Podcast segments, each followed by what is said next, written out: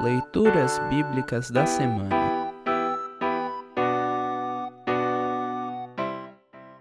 O salmo para o primeiro domingo após Pentecostes, ou domingo da Santíssima Trindade, é o Salmo 29. Para compreender melhor este salmo, ouça esta breve introdução. Uma das principais divindades pagãs que os israelitas encontraram ao chegar em Canaã foi Baal, nome que significa marido ou senhor os cananeus adoravam Baal como o deus das águas, dos trovões, relâmpagos e tempestades.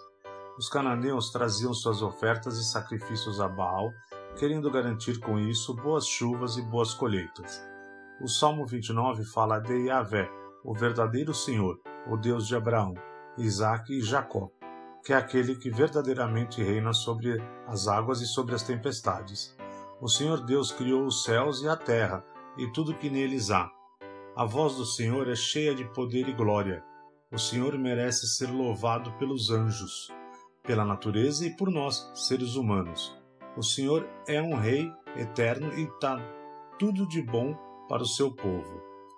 Ouça agora o Salmo 29. Salmo 29. Título: O poder de Deus na tempestade. Salmo de Davi.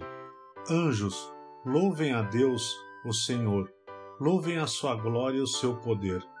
Deem ao Senhor a honra que ele merece. Curvem-se diante do Senhor, o Santo Deus, quando ele aparecer. A voz do Senhor é ouvida sobre as águas. O glorioso Deus troveja, e sobre os mares se ouve a sua voz. A voz do Senhor é cheia de poder e majestade. A sua voz quebra as árvores de cedro, quebra até o cedro dos montes Líbanos. Os montes Líbanos ele faz saltar como bezerros. O monte Hermon ele faz pular como um boi novo. A voz do Senhor faz brilhar o relâmpago. A sua voz faz tremer o deserto. O Senhor faz tremer o deserto de Cádiz. A voz do Senhor sacode os carvalhos e arranca as folhas das árvores. Enquanto isso, no seu templo, todos gritam: Glória a Deus! O Senhor Deus reina sobre as águas profundas. Como rei, ele governa para sempre. O Senhor dá força ao seu povo e o abençoa, dando-lhe tudo que é bom. Assim termina o Salmo 29. Congregação Evangélica Luterana Redentor Congregar, Crescer e Servir.